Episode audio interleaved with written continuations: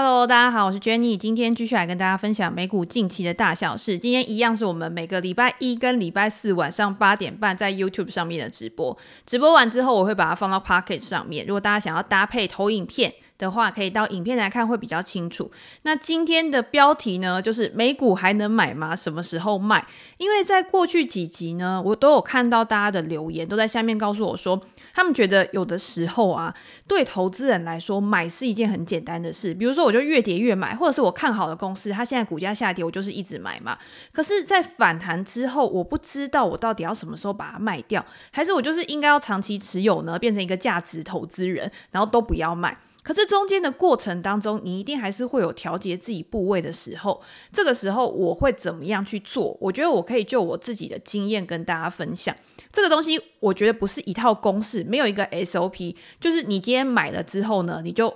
一定要照着某一个步骤然后去操作，因为。投资本来就是一件很主观的事情嘛，尤其你是自己选股票、自己看公司的，你不是像投资指数一样，我可能用定期定额的方式。那在中间的过程当中，你一定也是会想要卖股票，你可能想要把获利放到口袋里面，那你也不要太强求自己一定要做到最精确、百分之百完美的选择，因为我觉得在我自己的投资生涯里面。虽然说你有赚钱的，有赔钱的，但是呢，你绝对不会告诉别人说你有一笔投资是你觉得哦太完美了，这个完美呢是我未来可以持续去复制的。它可能就是一两次或者是三四次，它是手指头可以数得出来的，但是就是这几次就可以让你有非常丰厚的获利，帮助你的账面可以有非常大的一个跃进。好，那我们就先来看一下，从上个礼拜。鲍威尔开始去释放出鸽派的讯息之后，整个市场上面是非常非常的乐观的，所有的资金都涌入到市场里面。你可以看到，不管是 ETF 啊、个股啊、G7 七大科技巨头，它的股价都表现的还是非常强势嘛。在道琼工业指数创下历史新高之后呢，纳斯达克一百指数也创下了二零二一年创下来的一个高点，达到了一个新高水准。就是因为联准会开始放鸽，所以呢，整个科技股，因为之前我们有提到嘛，科技股的估值跟它的一个折现率其实是有一个蛮大的关系，所以呢，今天对于未来升息的预期降低，也会有利于科技股估值的一个提升。不管今天是大型的科技股，你甚至看到很多的中小型成长股、SaaS 股，他们的表现也都非常的好。纳斯达克一百指数在二零二三年上涨了五十二个 percent，这已经有可能是二零零九年以来表现最好的一年了。光是十一月呢，它就上涨了超过十一个 percent，也是二零二二年七月以来表现最好的一个月份。为什么在二零二三年一开始大家都非常的不看好今年的股票市场？可是到年底的时候，好像跌破很多专家的眼镜。你可以看到很多的投行啊，很多的分析师都开始慢慢的去上调他们对于二零二四年的一个预期，就是因为呢，他们认为说他们忽略了很多大趋势的一个发展，比如说在年初的时候，大家没有观察到 AI 趋势的一个热潮竟然会延续的这么久。那今天人工智慧呢，它在生产力成长方面带来的一个改变，不仅是对于这些科技股，可能对于一些产传传产类的股票，它也有。整个营运效率的一个提升，所以他们认为在明年呢，美股很多的公司他们的利润率都会有所提升，去带动他们估值的一个上涨。而且他们也认为说，明年成长股因为受惠于这种科技生产力的一个提升呢，所谓的成长跟价值之间的战争呢，还是有很多人认为成长股会表现得比价值股还要更好。我们之前有讲过嘛，像道琼啊、罗素两千，这些都是比较属于中小型或者是价值股方面的一个分类。可是如果明年呢，真的还是有一个非常大的动能去提振成长股它的一个表现的话，或许还是没有办法像大家讲的一样，我今天就只是落后补涨而已。落后补涨的可能会涨上来，但是原本表现更好的，它可能会有一个更好的一个表现。好，我们可以看到指数呢，你可以看到在从二零二零年。疫情之后，然后开始呢，因为不管今天是联总会持续的升息啊，通膨的一个上涨啊，现阶段它的一个趋势已经就是呈现一个向上的趋势了，所以这个也是激励市场非常重要的一个原因。好，那非常乐观之后呢，大家可能联总会官员开始想说，会不会有一些不妙，或者是会不会有一些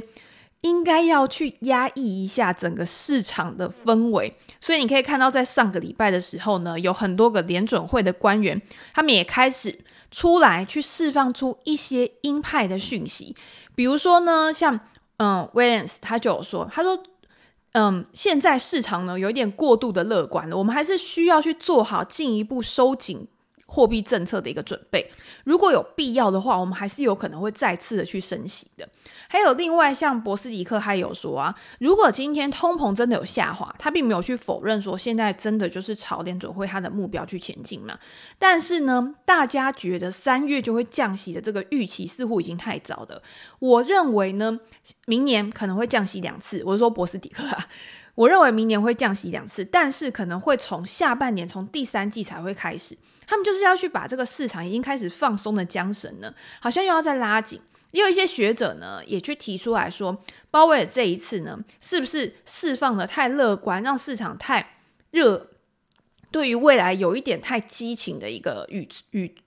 举措了。如果今天市场又重回到非常激情去推升资产的一个价格的话，会不会把之前的努力全部都做白费了？现在的基本面呢，其实是不太支持过早的去做降息，因为美国的经济还是处在非常稳健的一个水准。即便我们看到有一些数字开始有降温的一个情况，但是你现在就说要降息，或许是言之过早。这个我在我们等一下会提出来跟大家做一个分享。好，那我们可以看到联准会到底它什么样的情况之下才会去做降息的一个动作？这个呢是我在呃一篇文章，就是中经研究里面找到的图，它就有去统计了，譬如说过去从一九八九年，然后到现在二零二零年呢，每一次的降息周期跟到底为什么会降息，以及在降息之后呢，股市或者是其他的资产它的表现到底会是什么样子，给大家做一个参考。可是呢，这个中间有一个非常重要的因素，就是你不要觉得过去发生的事情，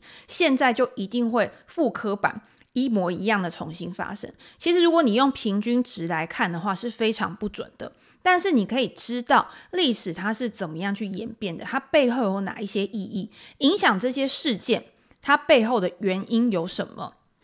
比如说，一九九零年以来呢，有七次的降息周期嘛，主要其实是分成两类。第一类呢，真的就是成长开始趋缓的，也就是经济真的开始步入到比较疲弱的一个状况。第二种呢，是因为突然发生了一件非常重大的事情，导致联准会呢，它不得不降息去快速的挽救经济。这个应该是我们现在的投资人比较熟悉的，比如说像二零零八年的金融危机，那个时候虽然说大家是突然爆发的，但是其实在一两年前呢，就开始有一些迹象。或者是有投资人，他其实就开始去针对这件事情去做避险、去做放空了嘛。好，那还有呢，就是二零二零年的新冠疫情，这个确实是真的出乎大家的意料。本来美国呢，他也认为说啊，这只是一般的流行性感冒啊，不会造成那么大规模的封锁。可是到最后，美国也忍不住了嘛。所以你会看到，在疫情之前，其实那个时候各国，包括台湾啊、中国，那个时候他们的股市或者是整个市场，他们的国境都已经开始有蛮严格的一个措施。可是美国那个时候还在创新高，股票市场还在创新高，是到了二月底的时候才开始快速的下滑，然后又包括熔断啊，然后到三月底的时候。联准会开始去释放一些利多，才开始有 V 型的反转，然后让整个市场呢变得比较有一点不健康，或者是有一点变态，反正就是跟以前的常态是有一点不一样的。所以现在到底是哪一种事情会让联准会它去启动降息？比如说我们刚刚有讲嘛，在一九八九年到一九九二年，它可能是属于那种真的经济开始趋缓放缓的一个降息。那你知道，其实经济它本来就是会循环的，所以今天在经济过热的时候，联准会它会用升息的方式去抑制经济，去抑制整个市场过热的行为，所以你的需求被压抑了，那自然而然就会去影响到厂商的供给，他们也会开始去放缓他们的生产，那价格就会开始去下滑。那油价也是一样，今天油价它也是供需去造成的。好，那那个时候呢，其实就是因为大宗商品的回落，价格的回落，或者是失业率的一个升高，然后到了一九九八年的时候，大家也可以看到亚洲金融危机啊，所以联准会它为了要去刺激经济，它为了要去维持整个经济环境、金融的一个稳定，所以他不得不去做降息的一个动作。好，那我们再把时间拉近，你也可以看到到二零二二零零一年的时候，因为两千年的时候不是科技泡沫嘛，所以你可以看到每一次危机的发生，它其实都会伴随着整个政策它去施行，所以现在的经济其实它有人为去操控的因素，我觉得是很大的。那你可以看到二零一九年那个时候发生什么事情？那个时候鲍威尔他也做了一个预防式降息。也就是他们认为经济已经开始有一些疲弱的状况了，所以我去做预防的降息，去让整个经济开始有这个呃联准会他会开始去作为，然后呢，你可以放心的去做消费支出跟投资的一个心理去影响行动的一个措施嘛。所以不管今天是什么事情的，你都可以看到你的经济跟你的政策它是不会去分开的。好，那我们再把时间呢，再把它拉近。比如说，二零一九年，我们刚刚有讲的，它也是属于那种我去预防未来经济开始去放缓的时候去做的一个事情。那你可以看到，我今天只是截一张图出来哦。你可以看到，如果今天 S M P 五百指数是下图的深蓝色的那一张图，照道理来说，经济如果开始去放缓的时候，联准会开始去降息，似乎会变成市场上面的一个催化剂，因为大家觉得宽松的环境是会去激励市场资产价格的一个上涨的。那股票市场当然是一个风险性资产，然后我们刚刚有讲嘛，你今天在降息之下呢，你的估值也会开始有所提升，而且当市场上面的资金非常泛滥的时候，就会变成霍华马克思以前有讲的，什么叫做泡沫，就是过多的钱去追逐过少的资产的时候。那今天当然他就会去竞价，去把这个资产的价格去做推高，所以这个逻辑呢，其实是没有太大的一个问题的。可是呢，有没有意外？当然也会有意外。所以呢，最重要的还是今天在这个激励之下，他有没有办法真的把实质的经济去救起来？如果今天实质的经济并没有因为你降息的关系而去有真的提升，比如说好了。我今天真的投钱进去了，但是这个钱呢，到底是流到哪边去？它有没有去真的创造实体经济的一个附加价值？还是这些钱呢，只是去炒高资产而已？那终究还是会怎么上去，怎么下来？它又会变成泡沫，然后又再重新的去演变成另外一次的衰退危机嘛？所以我觉得这件事情呢，是大家应该要去注意的。你现在去想说，哦，明年二零二四年联准会去会去降息。这个降息呢，有可能是因为衰退吗？还是有可能是因为他觉得不能让经济受到现在高超高利率的一个影响，所以他先去做预防性降息的一个动作。这个反而是市场现在好像特别关注的。那如果是这样的话，会不会再带动起整个市场资产价格的一个一波上涨？那你再去搭配我们讲的。今天个别公司的一个企业的表现，它的营运状况是怎么样？它是不是处在一个成长的阶段里面？它在这种趋于宽松的环境之下，至少没有像之前那么紧绷，它有没有办法受惠在这个趋势浪潮里面，可以再掀起一波更强劲的一个成长？我觉得这个是很重要的。好，那我们再来继续往下看。那我们就要讲啊，那科技巨头是不是还可以再重新的去引领市场？因为如果你今天讲说好，联准会开始去放松了，那这些科技巨头呢，他们又不是泡沫，他们是真的实质有在获利、有在赚钱的公司。而且你可以看到，今年呢，这些公司大型的科技股在二零二三年平均至少上涨了七十个 percent 以上，他们的权重已经占了 S M P 五百指数大概有三十个 percent 的一个水准。那如果呢，你今天把这个 G7 就是七大科技巨头呢，去跟其他的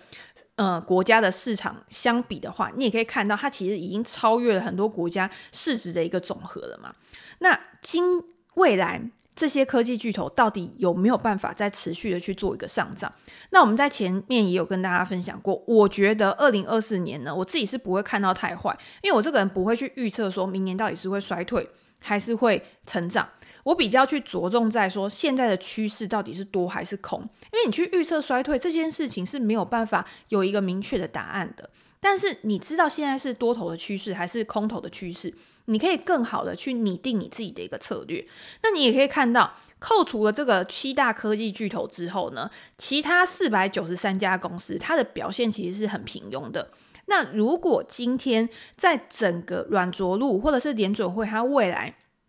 可能会因为他害怕说真的陷入到衰退的情况之下去给出市场一些催化剂的话，那这些公司它会不会有机会再重新的启动？所以我今天呢，在我自己嗯。专栏的一个赖的群组里面，我就有跟大家分享说，好，如果今天我现在要选的话，我会选那些还没有创高的公司，但是呢，我觉得它的趋势是还在多头趋势的。我就举了两个例子，第一个例子就是说，好，微软跟特斯拉的话，我就会选特斯拉。那如果今天是 CrowdStrike 跟那个 Cloudflare 的话，那我就会选没有创高的那一个。可是呢，他们并不代表说他们是比较烂的，而是因为他们在这一波浪潮里面呢，我觉得他们还没有创新高，所以呢，他们的。上档空间跟那些已经创新高的上档的空间相比，我觉得他们是比较有机会的。而且如果你去看他们的财报的话，他们的财报也还是处在成长的趋势之上。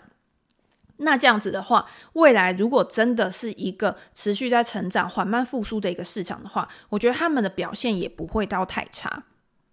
好，那我们可以看到这七大科技巨头呢，我们刚刚有讲嘛，他们其实也不是没有赚钱呢，而且他们今年的获利呢，可能还会比其他这四百九十三家公司的获利表现还要好。今年呢，S M P 五百指数的整个公司。平均的获利呢，将会有年成长，可能还是可以达到快要一个 percent 左右。可是，如果今天没有这七大科技巨头的贡献的话，那 S M P 五百指数它有可能整个获利是甩腿的。所以，它是靠这七大科技巨头在撑的。可是，你就要想哦，现在呢，美国所有的储蓄可能开始有一个下滑了嘛，对不对？那今天政府呢，它在不刺激，就是不去刺激这些需求，不去刺激。整个消费市场，然后让它去推升商品价格的情况之下，它可能会去在其他，譬如说像制造，你可以看到现在美国有很多税收减免啊，制造业的投资啊这一些部分，它可以去激励这些跟制造相关的中小型的公司，或者是工业，或者是公用事业的公司，它的明年的获利会比较好。所以我觉得这个也算是有一点落后补涨的一个意味。那你当然也说，现在的七大科技巨头，它的估值相比于另外四百多家公司，它也是处在比较高的嘛。所以我自己的策略呢，是如果我今天要去加码的话，那我当然会加在那些还没有涨起来的公司，就是符合我刚刚的一个论调。好，那如果呢，你今天再去看的话，你也可以看到，只有百分之二十三的。S M P 五百指数里面的成分股跟它的历史高点差距在十个 percent 以内。那你知道创新高？当然，如果你今天是去追动能的话，你一定想说创新高的公司，它的动能一定是最强的。可是呢，它的动能可以延续多久？这个也是要在非常严格的风险控管之下，你要去算你的风险报酬比，然后去想说你要投入多少的一个资金。可是，如果今天它还没有创历史新高，它也是在一个多头趋势，那它离历史新高比较远的话，那是不是我今天在整个市场呈现多头氛围的一个情况之下，那我也可以去判定说，好，至少我觉得这一块呢，是我比较可以去掌握的。当然，我不是要跟大家讲说，在多头市场之下，每一家公司都可以去创新高。但是如果今天是一个好的公司，它的长期趋势一定是向上的。那长期趋势向上，就代表说它未来也是会创新高的可能性会比较大嘛。所以这个是我自己的一个逻辑，也是提供给大家做一个参考。好，那。当然，我觉得不只有我这样想，因为如果你去看右边这一张图的话，到今年的十一月啊，很多的公司它还是表现的不错，所以很多的投资人呢，他今天在投入他自己的资产的时候，他还是会以一些科技股为主。今年以来呢，科技股的交易基金、交易所基金呢，它的资金流入其实已经开始越来越多、越来越多了。所以呢，这个也是整个市场呢开始真的趋向比较乐观、比较好的一个一个一个现象吧。我觉得呢。大家可以看到，像美国有很多的统计啊，都会告诉你说，美国人的储蓄率降低啊，美国现在可能消费有趋缓啊，接下来不知道他们的消费要从哪边来，也就是他们口袋里面的钱可能会被掏空。但是有另外一个数据可以证明呢，其实不会像大家想的那么糟的原因，就是因为今年美国的家庭财富还是相比于之前呢，有一个大幅度的成长。这些财富到底是从哪边来？就是从他们手上持有的股票，从他们手上持有的房地产开始去做一个高度的增值。那今天跟一般人一样哦，就是讲到我们刚刚一开始讲到的，如果今天你持有了很多的股票，你什么时候要卖？有些人他可能他的现金流呢，股票也是其中一个来源嘛。很多人就觉得说我一定要领股息，我才有现金流的来源。可是你没有想过，卖股票其实也是现金流的一个来源呐。如果你今天你的财富增值了，那今天你的股票上涨了，那你当然可以把你的股票变现之后，然后去做其他的投资。只要这个东西它是具有生产力的，它是可以持续的创造现金流的，那你今天你只是资产种类的一个改变而已。我觉得不需要，大家不需要去太过的。拘泥说好，我今天就是一定只能持有股票，股票是最好的投资。其实包括创业啊、房地产啊，或者是你今天你懂投资名表啊、名画啊这些东西，它其实都是资产的一个部分。好那我们来看，就是与我们生活最有关的，就是当然是降息前后美股跟各类资产的一个表现嘛。你可以看到，就符合我们刚刚讲的，今天不代表说联准会开始降息，就一定代表股票市场就是多头。其实你都还是要回到整个市场总体经济、个体经济、个别企业的一个基本面。但是你可以知道的是，现在整个趋势，也就是前景呢，目前联准会已经给出一个比较明确的方向，也就是在通膨不再持续的上升的趋势之下，他们也不会再做激进的升息举动了。那这边呢，包括像股票市场现在就是处在一个多头。那如果未来呢，整个经济开始有一个比较明显的好转的话，那你也可以看到美元，或者是今天其他国家。的成长相对于美国开始变得更强的时候，那美元可能开始它的相对表现就会比较弱势。你现在看起来美元好像是比较弱势嘛，但是你还是要看整个世界，就是每一个国家它经济的强弱程度，你才可以更好的去知道美国的走势。好，那最后有一个就是比较明确的，也就是说在联准会降息的时候，其实黄金的表现呢，应该。照道理说，它以一个大方向来说，它会表现得比较好。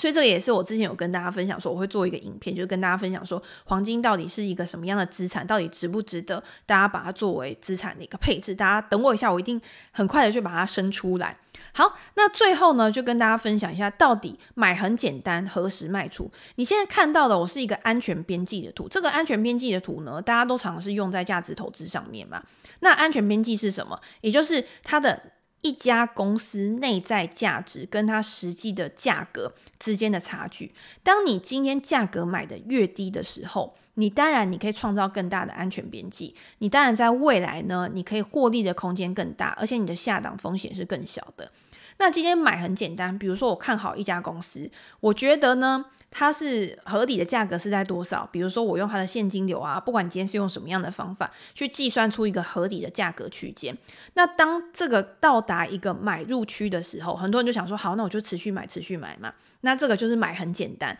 因为呢，这个是比较顺人性的。也就是今天你在逢低买进的时候，很多人都会说服自己说，它终究有一天会涨回来。可是呢，今天呢，卖其实就是不太简单了。为什么？我今天不是说买啊，估值这种东西很简单，是因为我们在相对去做这件事情的时候，你会觉得很简单。你如果今天你手上的股票开始上涨的时候，你反而会觉得啊，我今天内心好煎熬，我不知道什么时候要把它卖掉，我是不是现在就应该把它卖掉？我是不是应该现在就要把我的获利放到口袋里面了？这种时候反而是很奇怪的。但是我常讲一句话，就是不要预设高点。也就是你今天在如何卖出的时候，你不要去预设高点在哪边。你如果今天有看过 h o r r o r Max，他之前有一篇 memo，他就有讲说。今天如果啊，你去预设高点，你去想说我什么时候要卖，那以价值投资人来说，你一定觉得我今天我的价格去高于这家公司的内在价值的时候，我就要去把公司卖掉，我就要去把股票卖掉嘛。可是你有没有想过，今天为什么它的一个价格会持续的上涨？那它是不是有什么潜在的成长因素，在未来会提升它的内在价值的？所以你去预设高点，不管今天你是用在价值投资上面，有很多事情可能是你你没有想到的。那这个时候，如果你去卖出股票，那未来这家公司持续的去成长的话，你就赚不到它更好的成长的那一个波段。所以不要预设高点是一件很重要的事情。第二个就是，那什么时候要卖？我自己呢会参考一些。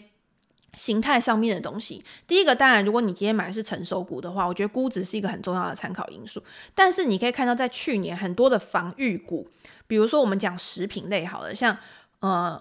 贺喜巧克力，或者是像百事集团、百事可乐，对不对？他们也都一度创高啊。可是这些公司，他们未来他们的成长的动能到底有可以维持多久？我觉得这些东西，即便它是防御股，它也有被高估的时候。那今天卖出的时候呢，可能是因为市场上面他们发现说这些公司真的被高估了，所以资金开始去流入到那些目前价格还比较低档的。这个时候你去参考形态，它其实就是资金的一个变化。它以统计数据，它以图像去告诉你说这个动能已经趋缓了。所以呢，你现在应该慢慢的去获利了结。今天你卖出绝对也不会是一个件，然后一次性的行为。我自己在卖的时候呢，我可能会先卖三分之一或二分之一，然后等到它真的有明确的趋势反转的时候，我可能再会把它出清。那还有一些我自己的长期部位啊，我一开始买的时候，可是它中间。开始慢慢的持续的上涨，像我 Apple 其实也持有了那么多年了嘛。可是我 Apple，你去看我账上的一个均价的时候，我会是我一开始买的均价吗？真的不是，因为它就是一直持续的上涨，所以你的均价其实会一直被垫高的。可是以前就会有人有一种迷失，就是我要看到我的账上获利两倍、三倍、五倍、十倍，我才觉得我自己的投资是非常有成就感的。可是你有没有想过，你不要去计较的是那个百分比，你应该是计较你的绝对价值、你的绝对金额，你在这。你投资上面，你到底赚了多少钱？所以中间呢，当然 Apple 它有时候也有一些假突破啊，动能消失啊，或者是它开始有一些下行趋势的时候，你这个时候是可以去调节它自己的一个部位的。然后等到它再到一个比较合理的价格的时候，你再把它买回来，就是这样子。我觉得在市场上面进出也。不是说叫你 over trade，就是非常频繁的去买进跟卖出，但是我觉得适时的调节是 OK 的。你今天你持有它，你对它有敏感度，你知道它的规律的时候，其实你就会比较好的去做卖出的一个决策。所以呢，我自己会觉得如何卖出跟你如何买进呢，其实是一样的道理。所以你不要觉得你会做出一个非常完美的决策。卖出这件事情呢，即便你现在卖的比较便宜。你之后呢？你觉得你买不回来？可是你要想这家公司它未来的成长性在哪边？它的合理股价在哪边？那你一样在趋势不变的情况之下，我觉得都是可以继续去持有，继续去持续买进的。好，那今天呢，就是跟大家分享到这边。如果大家有任何的问题的话，当然也欢迎在留言的地方告诉我，我们在之后的节目里面也可以再拿出来做一个分享。对那我们今天呢，最后就来回答大家的问题。林列王的日记说，即使持续创高，还是继续定期定额 V O 是可以的策略吗？我觉得大家在问这个问题的时候，你要先想说，当初你买的目标是什么？比如说，我今天买 VOO，通常啦，买 VOO 的人，他一定就是看好美国的长期趋势，他应该是以一个长期累积资产的角度去。去做分配的，就像我妹那个时候呢，因为我也是叫她去买 VOO、IVV 这种跟 S P、S M P 五百指数相关的，她也会问我说：“现在涨上来了，我是不是应该要卖掉？哦，现在台币呢比较高，我是不是应该要把它卖掉，或什么之类的？”但是我就想说，你当初你做这个决策的时候，你想要的是什么？她说：“哦，没有，就存退休金啊。”我就说：“既然你是决定要存退休金，那你现在才三十几岁而已，你为什么要想说你要去进出市场？”我觉得。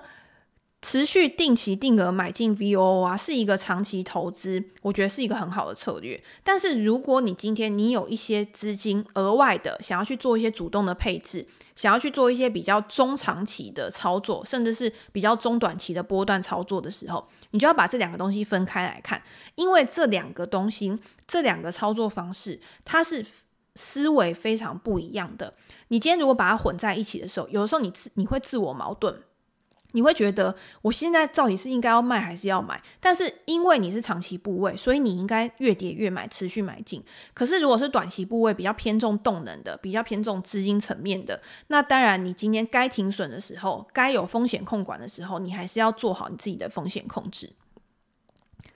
好，Alex 说，Jenny 最近发现，当科技股涨的时候，UNH 大部分都是下跌，反之上涨。虽说如此，但是 UNH 就联合健康。还是一直往上走，那我两边都布局，是不是等于无脑避险，然后跟着美国一起成长？这样的策略是 how to lose 吗？好，UNH 呢，就是联合健康保险嘛，那它是属于在健康照护类这一部分，而且它是非常的具有产业中的领先地位，所以你可以看到在之前呢，它其实股价就已经创高，它比较符合我讲的，就是我觉得它算是防御型的类股，可是它又有成长性的。那今天呢，如果你去买的话，我觉得如果今天整个大盘转弱的时候，我觉得它的表现呢，应该也不能到完全就是毫无影响。所以我觉得它还是会有跟大盘联动，只是它的贝塔就是它的波动性可能不会像科技股这么好，呃，这么大。所以，如果你今天两个都买的话，我觉得不算是无脑避险，因为我觉得在大盘开始走弱的时候，我觉得只是跌多跌少的问题，但是并不会有负相关的一个问题。如果要做避险，我个人呢还是比较偏好就是用债券或者是用其他的一些策略去做避险。那当然，我觉得联合健康保险它是一间好的公司，但是联合健康保险我自己会认为，我会比较注重它的估值，因为虽然它有成长性，可是它的成长性呢，我觉得没有像一般的成长股、科技股那么好。但是你说，你看它过去十年，看它过去。五年，它的一个营收成长率跟获利能力、获利的成长率其实都是非常稳定的。那在这个稳定的情况之下，你可以更好的去抓到区间，它的可确定性是比较大的。那在低档买的时候，在合理的价格买的时候，我觉得还是会不能说是避险，但是你一定是一个风险可控的一个策略，而且是一个更好可以去做长期持有的一个策略。好